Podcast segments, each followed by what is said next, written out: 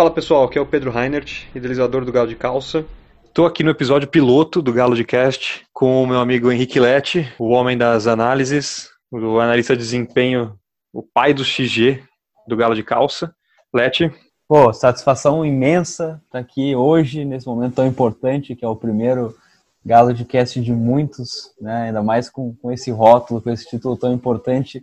Eu me vejo obrigado a, a discordar de vocês, a usar um pouco do tatique só para honrar a classe nesse episódio, mas eu acho que é isso. Vamos em frente, que a gente tem bastante coisa para falar. Né? Também tem Lucas Coleng aqui no time, o nosso acadêmico pessimista de plantão. Coleng. Pô, bom demais participar aí da, do primeiro episódio do GaloCast e nada do que eu digo é, é algo que vai além da realidade que o Tottenham representa pra gente. E aí, os dois que escrevem no nosso site e o Matheus Nascimento, que não escreve no nosso site, também tá aqui. Matheus. Então, eu não escrevo no site, mas sou amigo da galera, né? Então tem que estar aí pra falar do Tottenham. Muito obrigado. É um prazer estar aqui no primeiro Galo de Cash e vamos que vamos. Então é isso, vai começar. Tirem seus sapatos e sejam bem-vindos ao primeiro Galo de Cast.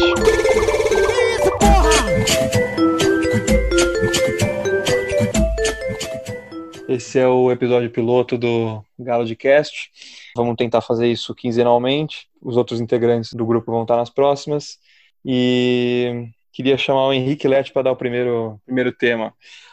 Bom, então, acho que a gente está no dia, na sexta-feira, gravando, não tem como não falar da janela de transferências. Ela que fechou para nós exatamente três horas e que para o Tottenham foi de vitórias e derrotas, né? Talvez mais vitórias que derrotas, porque é, não costuma ser uma janela que o time investe muito e investiu e bem, né? E tanto com chegadas como é, com saídas. Acho que o saldo é positivo, apesar da falta de um centroavante, que eu acho que é o mais notório, né? Então, é, pensando no, no, lado positivo, é, a contratação em definitivo do Lo Celso, para mim, é o grande ponto. Ele vinha apresentando um grande futebol, nas últimas seis ou sete partidas ele foi o melhor em campo, isso é bastante significativo. Eu acho que ele não tem nem 500 minutos com a camisa do Tottenham, se tem um pouquinho a mais, e ele já é, para mim, o melhor jogador da temporada. Né? Então, isso é significativo, isso mostra que o substituto do Eriksen já está aí então é muito interessante já conseguir contratar ele e por um valor que é baixo, né? Se comparado aos 70 milhões que o Betis estava pedindo lá no início. E a gente pode comentar também sobre a saída do Eriksen, né? Que a gente poderia pensar que seria mais dramática do que foi. Eu acho que ficou bem claro que ele ia sair desde a janela. O substituto natural já veio sendo trabalhado, então eu acho que ela acabou não sendo tão dramática quanto poderia ser, né? Exatamente, isso que eu comentar. Foi uma, uma passada de bastão muito natural, né? A gente teve seis meses do Lo Celso meio se adaptando, tentando sentir o ritmo, tentando pegar o, a posição dele no time, a função que ele ia executar ali junto, no, no, meio de campo, que não tinha mais nenhuma referência fixa, que nem o Eriksen, que era foi a referência dos últimos cinco, seis anos. E, e acabou sendo uma passada de bastão meio natural, assim. Na hora que o Eriksen estava já de mala pronta, ele deu um passo à frente, assim, e tomou a rédea do meio de campo totalmente. É, e seguindo, é, pensando na contratação do Jetson, que é um jogador do meio campo, a gente sabe que o Tottenham tem alguns jogadores que já estão bem desgastados ali, o caso do Wanyama, o caso do Dyer, que acabou recuperando um pouquinho da confiança por conta do Mourinho, mas a gente sabe que ele não vai ter muita coisa para entregar para o time, a não ser que alguma coisa muito estranha ocorra. E a chegada do Bergwijn, né, que ele é um, um jogador de muito talento, muito jovem, foi um negócio de, de foi uma oportunidade que o Tottenham viu, não é necessariamente uma função que Tottenham precisava muito. E no fim ele vai ser bastante interessante, até talvez para jogar como centroavante, né? Tem algumas notícias dizendo que o, Mourinho vai seguir a dica do Coman, que é de usar ele lá na frente. Ele não é um jogador baixo, ele é um jogador forte, é, não vai ser aquele cara da referência que vai ficar ganhando bola, bola longa, que a gente sabe que o Mourinho gosta desse cara, mas ele pode ser interessante para uma função que o Tottenham atualmente não tem ninguém. Né? Vamos ser justos com o Parrot, né? Tem um cara ali de 17 anos que é promissor e tal, mas que provavelmente é, vai ser queimado se a gente colocar ele agora e resolver Exato. apostar nele nesse momento, né? Vai ser interessante para ver, porque tem, você tem três jogadores com funções bem parecidas ali, com o Som, o Lucas e o, e o Bergwijn agora. E, e dá para fazer um rodízio bem interessante ali com os três nas três posições à frente. É, e sobre o Lucas é interessante porque o Mourinho parece gostar de botar ele lá na frente, porque ele é um cara que tem uma impulsão absurda. Eu acho que dentre esses jogadores ele é o que melhor briga por bolas no alto. apesar de ele ser baixinho, é só lembrar o gol dele Sim. contra o City. Né? Então, é, talvez o Mourinho opte por ele, porque é um cara que ele pode igual optar pelo jogo mais longo, jogo mais direto, que ele vai brigar e vai ganhar uma bola ou outra de zagueiros que são 10, 20 centímetros mais altos que ele, né? É, eu só acho que o Tottenham precisa, sim, é, de um jogador dessa posição, porque a fase dos jogadores de frente não é nada boa. O Dele Alli tá mal, o Son fez um gol agora, mas não vem jogando bem. E o Lucas, eu não sei, não sei quem que mandou um tweet é, falando que, mandando alguns dados que, que a posse de bola vai para o Lucas para morrer. Né? Mas claramente eu acho que esse é o período que o Tottenham mais sentiu a falta do Harry Kane com uma lesão do atacante. A gente sempre lembra que a equipe se virava bem até 2019, eu posso dizer assim, porque ano passado foi muito difícil, o Lorente segurou a barra, principalmente nos jogos da Champions, né? E eu acho que ele pode acrescentar muito, né? O Bergwijn é, vai ser um jogador importante, pelo menos para rodízio de elenco. É, e é preciso lembrar também que chegou o Jetson Fernandes, né, que é outra aposta, tem texto sobre ele no, no Galo de Calça, é, explicando mais ou menos como ele funciona. Ele tem entrado ganhando alguns minutos por ali e ainda não mostrou muito, mas tem algumas características interessantes ali na construção de jogo. Então ele pode ajudar muito o Lo Celso, eu acho, a longo prazo. O Lo Celso é um jogador que eu acho que faz mais do que o Eriksen, inclusive na questão de vir buscar jogo, desarmar, e tem, um, tem uma questão que diferencia ele, por exemplo, do outro argentino do elenco que joga mais ou menos por ali, que é o Lamela, que ele desarma sem ter que levar um cartão por jogo. Né? E, e, eu acho que, que foram contratações importantes. Eu acho que o Bergwijn e, e o Jetson vão acrescentar muito ao elenco. Mas eu, eu, não sei se a gente vai falar isso individualmente, porque são muitos nomes. O Tottenham deixou uma baseada da base sair do clube, seja por empréstimo, seja por venda, como por exemplo o Oakley Booth, que, que surgiu bem com o Pochettino em pré-temporada, né? nunca teve chance em jogos é, oficiais pelo clube, por algum motivo. E a maioria foi por empréstimo, né? O, o Clark já tinha trocado o empréstimo do Leeds para o Piara, teve vários outros. É, a gente vê que nem sempre dá para aproveitar jogadores da base do Tottenham é, apesar de ter alguns que ganham espaço no elenco. Eu ainda acho que o Parrott podia ir pelo menos para o banco, né? É, o pessoal estava falando aí, o Henrique falou de queimar o jogador, mas um jogador que não vai nem para o banco, ele não tem a menor chance de ser queimado. Então a gente não tem nem por que abordar isso, eu acho. É, e tem uma e... questão, o Parrott já treinou nessa semana com meias brancas, né? Parece que quando o cara treina com meia azul, azul marinha, porque ele ainda tá só na transição. Quando ele treina com meia branca, porque ele tá no grupo e provavelmente vai ser relacionado para a partida. Então, é, talvez essa... com esse uhum. baque da janela de transferências, ele jogue, ou pelo menos vá para o banco, né? É, capaz, ele deveria pelo menos ir para o banco, né? E eu acho que a saída que deve ser comemorada não é nem a do Eriksen, mas a do Danny Rose, né? E foi patético o que ele falou de ah, eu vi o Villains machucado e vi que deveria ir pro Newcastle. Foi o que falaram lá no, no grupo também, né? Agora ele vai ter que procurar nome de jogador no Google o resto da vida dele, se ele continuar lá. E tomara que ele morra no Newcastle ali, a carreira dele, porque é um jogador que desagrega muito o elenco, muito trabalho pro Pochettino e finalmente negociaram o jogador. Tá certo, foi importante na temporada passada, mas pelo amor de Deus, né?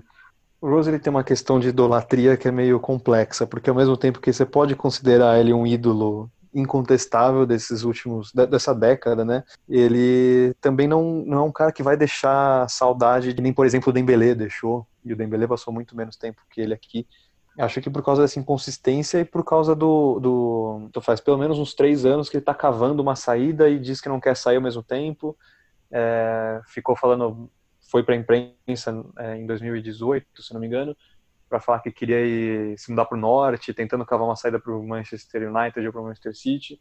Agora né, foi para o norte de fato, vai ficar um pouco mais no norte, no Newcastle, mas ele, ele, jogava muito dos dois lados todo o tempo, né? Ele ficava falando que queria sair, que queria novos ares, que queria se mudar com a família para o norte. E ao mesmo é. tempo falava, não, vou ficar até o final do meu contrato. É. Tal. Mas um pouco para o norte ele estava na Escócia já jogando a Let's é. Premier League. Uh, o Danny Rose, quando ele tava nessa de sair, de não querer sair, eu fiquei com medo dele fazer, sei lá, de fazer algo que nem o Paier fez no, no Ash Hunt, falar que ia, que ia romper os ligamentos e tal. E, e assim, eu, eu sou muito da ideia do Pedro também, de que ele é, que, sei lá, eu fico meio confuso se ele é ídolo, se ele é um bosta no time, Mas eu, para mim é muito tranquila a saída dele, até porque o Tottenham tem um, um, lateral esquerdo que é melhor do que ele, que é o Ben Davis, que é o, o jogador mais subestimado, né, da equipe. E, e o Cessenhon também eu acho que, que, que como lateral, coisa que ele não, não joga muito, né, é melhor do que ele, até mesmo o Tanganga. Tem uma questão sobre essa saída do Rose que me preocupa, que é justamente o desenvolvimento do Cessenhon, porque por mais que ele tenha jogado muito lateral e que ele né, tenha sido construído um pouco como lateral, ele cresce para ser um ponta, né? E ele tem todas as características de um ponta, ele tem tem muita velocidade, mesmo jogando lateral, ele fazia muito gol quando jogava no Fulham. E acho que trazer ele para lateral de volta num nível tão mais complicado que nem a Premier League, por necessidade mesmo, né? Porque vai ter o Davis e só o Davis, né? O Tanganga também, às vezes, vai para lateral direita, enfim. Eu acho que isso pode acabar prejudicando a, o desenvolvimento do, do CCN nesses primeiros meses, primeiros talvez Ele anos. Teve partidas não... bem ruins, né, de, de lateral esquerdo. Esse Exatamente. Do, é, o time foi bem, mas ele foi muito mal. E quando jogou como ponta, ele fez um gol no Bayern de Munique na sua estreia na Allianz Arena. Eu acho que é um jogador que tem muito mais potencial ali, realmente, do que lateral. Só que na fase que o Tottenham tá atualmente, eu acho que, não sei, é, é ou ele ou o Tangangá, e o Ben Davis se recuperando ainda, então no fim acho que vai acabar sobrando para ele mesmo. Que foi aquilo, né? Parecia já anunciada, o Eriksen se arrastou aí é, esse meio de temporada pelo Tottenham e já estava bem melancólica essa questão. É, o, o Eriksen, ele já tava com a cabeça fora do Tottenham desde. Acho que desde a final da Champions. Ele já tava com a cabeça fora do Tottenham. E, e ele não conseguir sair no começo do ano foi, foi ruim para todo mundo. E, e foi algo também que quebrou o interesse de, de todos os times que poderiam. que os, os outros times podiam ter nele igual. Eu, eu acho que assim, um jogador como o Eriksen chegar agora no auge da sua carreira assim e ir para internacional e é um puta, um puta fracasso, saca? Porque ele tinha, ele tinha futebol realmente antes, igual você falava, de Real Madrid tentando Eriksen todo ano e tal. Só que ele é um jogador preguiçoso, que não tem vontade de nada. Tem até um. Alguém falou já que o, que o, que o Eriksen é o jogador mais sem ego do mundo, que para ele tudo tá normal. E que, que ele não tem vontade de nada. E era isso que ele tava passando nos jogos agora. Alguém sem, sem vontade de nada, sem expressão, sem sal que não conseguia jogar, não, não conseguia tentar melhorar. E, e, outra coisa, eu acho que o final dele no Tottenham esses últimos, esse último ano, né, foi, foi algo que pesou muito para vamos, vamos, vamos poder dizer a idolatria que tinha no, no Eriksen, né, porque era o maestro do time, era um dos poucos jogadores que vieram daquela barca que deu certo, que era muito querido e ele conseguiu jogar tudo no lixo em questão de ano e jogou muito bem no lixo. Realmente ele foi do, do céu ao inferno de um jeito muito absurdo, assim. E a final da Champions League ficou muito claro que ele tinha uma chance de fazer a carreira dele, não conseguiu. Na final, inclusive, ficou mais, mais sumido do que em qualquer outro momento do ano. E aí, não conseguindo essa. Vendo que o Real Madrid não tinha mais interesse, vendo que, enfim, não, não lembro mais qual tipo de time, mas ninguém mais tinha interesse concreto nele, acho que era o PSG, ele acabou se desmotivando. E aí, desmotivado, deu no que deu, né? Chegou na Internacional jogando com a mesma preguiça. Não batendo, ele... não batendo o primeiro homem. É, foi cobrar uma falta do ladinho da área, não conseguiu chegar nem no, no primeiro pau. Mesma coisa, vai. Acho que agora, por mais que ele esteja numa idade que geralmente é o auge desse tipo de jogador, é daqui para baixo, assim. Acho que de, desde aquele gol contra o Real Madrid no Wembley, aquele lá foi o auge dele, ele tá caindo desde então. Assim. É, a única coisa que pode falar agora é que o problema é mais nosso, então boa sorte pros torcedores da Inter. Bom, é isso. Então, próxima pauta. A gente ficou dois anos sem contratar ninguém e depois do Indombele sob o comando do Pochettino ainda, a gente começou a brincar de abrir os cofres e agora que o Mourinho chegou já foram mais dois contando com o Lo Celso. Então o Daniel Levy está realmente abrindo a carteira. É, Coleng, pode começar puxando aí. É, então, eu acho que até uma coisa que o pessoal questionou é se agora que o Mourinho chegou, o dirigente tem que ser subserviente a ele, senão não vai dar certo. Eu acho que não é bem por aí, que como você disse, o Levi começou a investir desde que chegou em Dombelé, né? O Dombelé ainda é nossa contratação mais cara, ele custou mais de 60 milhões é, de libras. Então, é uma questão também que o Mourinho pediu o Cessenhon, o Cessenhon chegou, acho que foi por quase 30 milhões. O Los Celso chegou e aí teve aquela questão de pagar um valor altíssimo por um empréstimo, porque depois seria abatido no valor da venda, que como o Henrique falou, ainda abordando a, janela de transferências, foi, foi mais baixo porque o Betis precisava desse dinheiro. Então o Betis já tinha colocado um valor menor do que eu poderia chegar. É, eu acho que é uma questão fundamental, haja vista que o Tottenham precisa renovar seu elenco, isso ficou claro o Pochettino já pedia isso e, e com o Mourinho isso se intensificou. O Bergwijn é um jogador jovem, o Jetson é um jogador jovem, o Los Celso que já tinha chegado agora confirmado é um jogador jovem, assim como o Cessanhon e Ndombele. Então a renovação está aí. Parecem que são contratações, pelo menos, todos que chegam para ganhar minutos, para jogar, para ter espaço, porque com o Pochettino a gente estava acostumado a chegar é, Angier, Ancudu, esse pessoal aí que o Pochettino, é que o pessoal brincava de falar, ah, esse cara aí é o ponta francês que vai, vai chegar, vai, vai jogar uma temporada e o Pochettino vai, vai, vai mandar sair. É, e eram contratações bem mais baratas, né? Eu acho que a gente deu um pouco de azar também com, com essas lesões, mas é, é difícil falar o que, que causa essa abertura de, de, cofres do Levi. Acho que tem a ver com o final da construção do estádio, apesar que tem muita coisa a ser paga ainda. É, mas o aumento das receitas é importante. Lógico que a chegada do Mourinho, um treinador do tamanho dele, querendo ou não, apesar de estar num declínio do seu auge, é algo que, que facilita trazer jogadores, né? Não sei se é algo que a gente vai ver, por exemplo, na janela de verão ou numa próxima de inverno, investimentos é, em tanta quantidade por parte do Tottenham. É, eu acho que o futuro realmente é reconstruir a equipe. A gente pode pegar o exemplo mais claro de todos, que é o Liverpool, pegar o time da, da estreia do Klopp, o time atual tá praticamente todo modificado, cheio de contratações caras, e o time está rendendo tanto que nessa janela e na última eles gastaram somente 9 milhões de libras. Não precisou fazer isso. nada. Então o time está estabelecido por um, um, bom tempo. E eu acho que é mais ou menos isso que o Levi vai pensar agora. Né? Não deu com aquele uhum. time do Pochettino, infelizmente. É um time que deveria ter ganhado alguma coisa.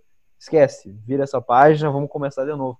E sobre a questão do Mourinho, do diretor de futebol, seja quem for, ser subserviente a ele, eu até achei que isso ia acontecer quando eu vi o negócio pelo Jetson sendo fechado bem rapidamente, quando eu vi o, o Lo Celso jogando bem, o Mourinho dizendo, ó, oh, esse cara tem que ser contratado e ele sendo contratado de maneira efetiva.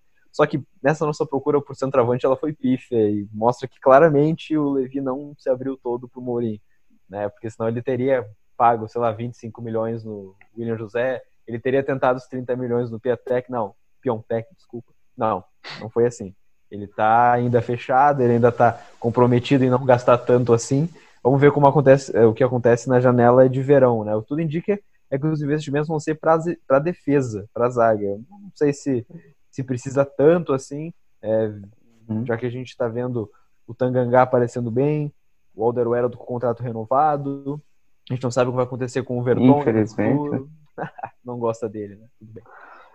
Então, é isso. Acho que o Mourinho ele vai ter um pouquinho mais de liberdade que o Pochettino tinha nos últimos anos, para questão do estádio e tudo mais, mas não vai ser uma coisa, um auê, uma gastança assim, não. Vai ser tudo bem, bem pensado e pensando nesse, nessa reconstrução do time, né? É, e teve o Mourinho ainda falou, hoje mesmo na, na coletiva, ele falando que a busca, que, que ele não podia, primeiro que ele não podia mentir, né, que ficou frustrado de não conseguir um atacante, que é impossível jogar três competições sem um atacante, e depois ele falou que, que também que foi difícil nesse mercado achar um atacante que ele, que não queria um cara que, que só chegasse e jogasse ali. E, e eu acho que, que um, o Mourinho conseguiu contratar mais do que o Pochettino. Vamos, teve, teve um efeito maior né, numa janela, porque eu acho que, que apesar de tudo, de adorar o Pochettino e tal, amar ele, ele tinha muito, muito o, o, o efeito de paisão, saca? Então, ele queria forçar aquele elenco que, pô, até. Sim, é difícil falar, mas até mesmo na Champions, saca? Não, não foi uma. Não foi a melhor, a melhor campanha que nós tivemos. Pô, nós conseguimos chegar na Champions nos trancos e barrancos, afinal. Foi, foi aquilo, afinal, porque é aquilo que nosso time conseguia demonstrar também. Foi, foi no, time chegou na capacidade máxima. Uhum. E aí no começo, do, no começo dessa temporada agora ele não mudou nada o time, não, não quis vender ninguém e tal, igual o, o próprio Danny Rose teve lá, ele ficou insistindo nele, o Eriksen ele ficou insistindo nele, sabe? Foi ficar insistindo em gente que, que não dava mais, que que realmente não, não, não funcionando. E, e, eu acho que o Mourinho vai fazer, igual, igual o próprio Let falou, vai fazer que nem o, o Klopp fez, e com ele as coisas vão ser bem mais, mais sérias, assim, vai, se, se tiver que vender, vai vender mesmo, e até gente que chegou assim, entre aspas, recentemente, vamos, vamos colocar um exemplo, um exemplo aí, o Lucas Moura. É, eu imagino que o, o motivo principal para ele começar a abrir a carteira um pouco mais do que o Pochettino é realmente essa fama do Mourinho de exatamente de não ser o paizão, assim. Ele, ele, ele coloca para jogar os caras que ele entende que, óbvio, pode ser uma, uma, uma, birra dele muitas vezes, pode ser que ele seja um cabeça dura, que nem muitas vezes no Manchester United, por exemplo, que ele colocava uns caras para jogar, não protegendo eles, mas protegendo a si mesmo. E eu acho que ele nessa, nessa reconstrução foi a, foi a, a grande motivação do, do Livre. Porque o Mourinho, ele, ele é um cara que, que estuda muito, né? No tempo de United, a gente, depois do United, né, a gente conseguiu ver ele dando entrevista para Sky toda hora. E ele é um cara que entende muito, ele é um cara que, que, que assiste muito jogo. Então, ele, ele tem alvos, ele sabe quem é que, que faz tal função. E isso ficou claro, por exemplo, com a contratação do, do, do Jetson. Assim, é um, é um, é um jogador que tem a, faz quase praticamente a mesma, a mesma função que o Sissoko, só que com tem mais técnica, etc então ele sabe onde investir e eu sim, sempre senti, por mais que eu ame o Pochettino que nem eu amo minha família, que o Pochettino nunca soube direito onde investir o dinheiro e mesmo que, que fosse pouco dinheiro, né, por causa da construção do estádio, etc. É, eu achei que ele sempre fez escolhas ruins nesse sentido. Só que ficou faltando um atacante, né? No final das contas ele abriu o bolso, que nem o Let falou, mas não abriu todo. E o atacante acho que acabou sendo a principal principal buraco nessa janela que podia ter sido ótima se viesse esse camisa 9 e acho que foi só uma janela de regular para boa. Quer dizer, o atacante reserva acho que nunca nunca existiu um decente no, no Tottenham desde que naquela época Defoe e Adebayor e a gente não, não, não tem como lidar com isso quando o Kane se machuca. E o Kane se machuca pelo menos uma, uma vez gravemente em cada temporada. E, e contratar um centroavante não é tão simples quanto parece, não só porque não tem tantas opções assim, né? A gente vê o United, um time com tanto poder, indo até a Liga Chinesa para buscar um cara lá. É, eu acho que vai muito de quem aceitaria ser reserva do quem para os próximos anos. É, tem, claro, a possibilidade de contratar um jogador por empréstimo até o final da temporada, que ele possivelmente seria o titular até o fim dela, que foi o que o Tottenham tentou com o Giroud, tentou com o Piontek, tentou com é, outros jogadores por empréstimo. E tem também a opção de contratar alguém, como foi o William José, o próprio Piontek, que foi o Milan que ofereceu somente uma venda. Só que esses jogadores aceitariam ser reservas do Kane, porque é óbvio que eles vão ser reservas do Kane. Então é, é delicado contratar um jogador avisando ele, ó, vai ter três meses, quatro meses para jogar e depois nosso centroavante camisa 10 titular vai entrar no teu lugar e vai ficar no banco jogando jogo de Copa.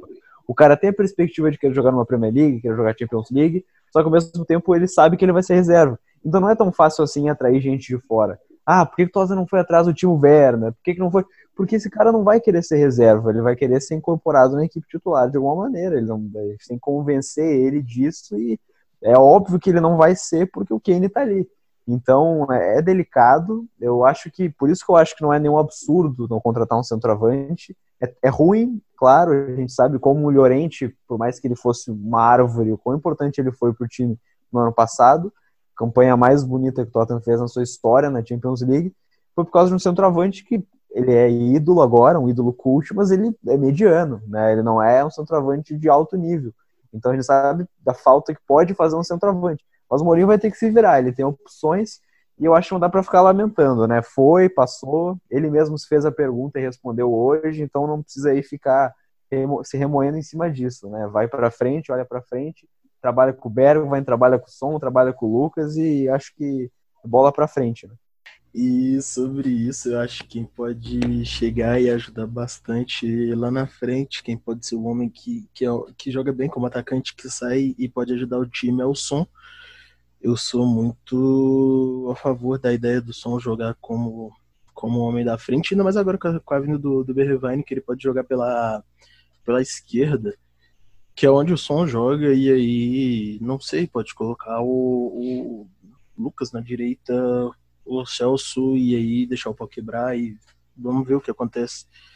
entendeu? Mas e, e, o som já foi assim, já foi o nosso atacante antes do Lucas, já foi o nosso, já jogou ali na frente e até com o Lucas mesmo, revezando muitas vezes, eles trocam de posição e eu acho que ele sempre foi um cara que, que mostrou que mostrou mais perigo contra, com contra as defesas e tal por causa da, da velocidade e da inteligência, e ele sabe se posicionar melhor, entendeu? Ele não é aquele cara que nem o Lucas, que é o baixinho, que toda hora quer pular e cabecear, tipo, tem boa, boa impulsão, mas só isso não basta. Eu também acho, eu acho que a questão, o som funcionou muito, né? Quando o Tottenham tinha aquele organismo que, que jogava, a gente sabia, assim, jogando em casa era difícil de que o Tottenham fosse perder pontos, né? Mas é, é questão de não estar tá funcionando, eu acho que pode buscar alternativa. É só ver, a última vitória que a gente teve contra o Norwich, o Dele fez um gol contra o centroavante, depois ele participou da jogada do segundo gol, né?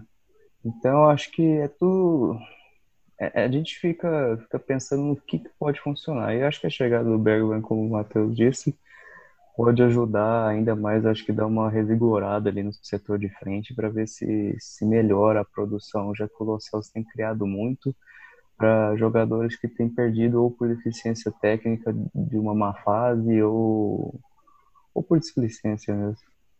E até o próprio o próprio Bergwijn pode jogar à frente também, que ele que aí, não sei, eu acho que seria um pouco mais do mesmo, um pouco mais de Lucas, entendeu? Mas, não sei, pode, pode tentar, né? É, sobre essa questão do Bergwijn com o Lucas na frente, a grande diferença é que o Bergwijn é um cara que, quando ele corre, ele consegue levantar a cabeça no mesmo tempo. Quando ele tem a bola no pé, ele consegue é, ver bem os seus companheiros, não à toa.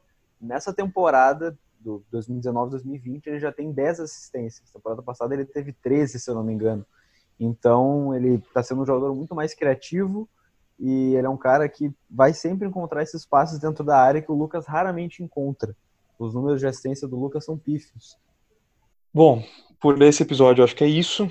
Vamos ficando por aqui. Domingo agora tem mais um jogo para a gente sofrer. Coleng, o que, que você acha que dá no domingo?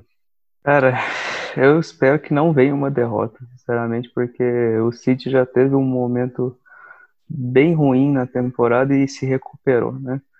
Então eu acho que o Tottenham tem que buscar pontuar contra o City. Lógico que o ideal seria a vitória, né? Mas só de não perder eu acho que já serviria para dar uma confiança a mais no time. Claro, tem que jogar melhor do que o que tem que jogar, porque se jogar igual jogou contra o Norwich não tem a menor chance. É, e eu queria agradecer aí a, a participação de, de todos, né? Pelo, por esse piloto aí do, do Gaudicast. E esse é só o início de, de mais uma etapa aqui. Queria deixar um abraço a todos os ouvintes e ao Pedro, o Henrique e o Matheus. Boa. Lete, seu palpite pro jogo? É, como o Coleng disse, o City teve uma, uma fase meio ruinzinha, já tem voltado, voltado a jogar bem, jogar melhor. A gente sabe que eles estão numa vibe completamente diferente das outras temporadas, não tão tão assassinos quanto, porque o Liverpool tá mil vezes mais assassino, mais mortal. É, a gente já mais sabe que vai ser campeão. Também faz parte, sorte campeão, né? Então vai ser um jogo que eu acredito que seja um pouco mais de igual para igual do que foi o jogo da ida, é, da ida no turno, né? Que o, o Tottenham joga bem mal, joga bem retrancado, consegue encontrar dois gols, né? O gol do Lucas de cabeça depois do escanteio, aquele gol do Lamela que o Ederson está ridiculamente posicionado. Eu acho que vai ser um jogo um pouquinho mais é, de igual para igual, um pouquinho mais parelho. É, no estádio do Tottenham tem é, contratação nova, tem toda a empolgação aí para ver um Bergua em campo, o Lo Celso com contrato até 2025. É, eu acho que pode rolar uma surpresa, seria uma surpresa uma vitória do Tottenham, não dá para dizer que não, mas acho que vai ser um jogo um pouco mais equilibrado do que o primeiro é, em jogo o Tottenham ainda do Pochettino, com todos aqueles problemas que a gente sabe que tinha. Então acho que pode ser uma partida nova e é isso. Quero agradecer é, essa, essa oportunidade, né? Eu acho que eu, eu vim com a ideia tem umas duas semanas assim meio que para tocar fogo mesmo no negócio, vamos, vamos, não vamos e aí foi. E eu acho que é uma proposta muito legal, muito interessante. A gente não tem nada parecido no momento sobre o Tottenham, então agradecer aí a todos que estão aqui comigo, ao Pedro, ao Lucas, ao Matheus e a todo mundo que está escutando e vê muito mais por aí. Esse é só o piloto. Vai ter muito galo de cast aí na frente. Matheus, seu adeus e sua, seu palpite pro jogo também. Então, é, sobre o jogo, eu tô mais preocupado com outro jogo do que com o Tottenham, porque o United e o Wolves vão jogar no, vão jogar no sábado e os dois estão com 34 pontos. E os dois estão com o Tottenham, e aí eu tenho certeza que os dois vão empatar, e aí o Tottenham vai perder. E, e agora, mas agora falando sobre, sobre o jogo mesmo, é, eu acho que o City vem, vem bem. Eu, não é enfraquecido, mas eles vêm. Não sei, uma mentalidade. A mentalidade deles não tá tão, tão vencedora assim, como foi nos últimos anos, e eu acho que o Tottenham pode, pode surpreender, porque com o Mourinho, pelo que, pelo que viu aí, tipo, em jogos grandes, é um, é um outro time. É um outro Tottenham que mesmo que ficou atrás contra o Liverpool foi um lixo. Mas conseguiu, né, apresentar alguma coisa. E mas assim, eu acho que, que pro, pro torcedor do Tottenham o que mais aí vai contar mesmo vai ser o, United e Wolves, porque vai ser complicado. Porque esse jogo vai vai definir como o Tottenham vai vai jogar e como você vai esperar que o Tottenham jogue e, e também vai o tanto vai medir o tanto de raiva que você vai passar, porque nós vamos perder. Eu queria mandar um abraço para todo mundo. Muito obrigado pelo convite. É, eu sou, como, como a Leti disse, eu sou o primeiro, ainda vão vir, vão vir muitos aí pela frente. E um beijo para vocês, um beijo, um abraço para todo mundo que tá ouvindo e, e é isso aí. É, para amarrar, o, o Matheus roubou meu ponto aí. Acho que o jogo de sábado do United vai vai dar as caras do, do jogo de domingo, assim. E, e, é óbvio que se eles empatarem, se United e Wolverhampton empatarem, a gente vai tomar um pau. Não, acho que não tem um outro cenário, um cenário mais Tottenham, um cenário mais propenso para acontecer, mas de fato o City não é mais aquela máquina e eu não, eu não, consigo esquecer que quando o City começou a virar a máquina que virou, é, a gente foi o primeiro time a tirar a invencibilidade deles. Então e jogando em casa também, numa situação um pouco adversa. E, bom, como todo mundo disse, é o primeiro só, terão mais vários podcasts daqui para frente. Vocês ainda vão conhecer o resto do, do grupo do Galo de Calça. Se vocês tiverem perguntas para fazer para o próximo, a gente vai estar tá filtrando todas, recebendo todas no Twitter, pela hashtag GaloDcast. É, e muito obrigado pela, pela audiência, muito obrigado meus amigos que estão comigo. É, é isso. Até a próxima. Obrigado.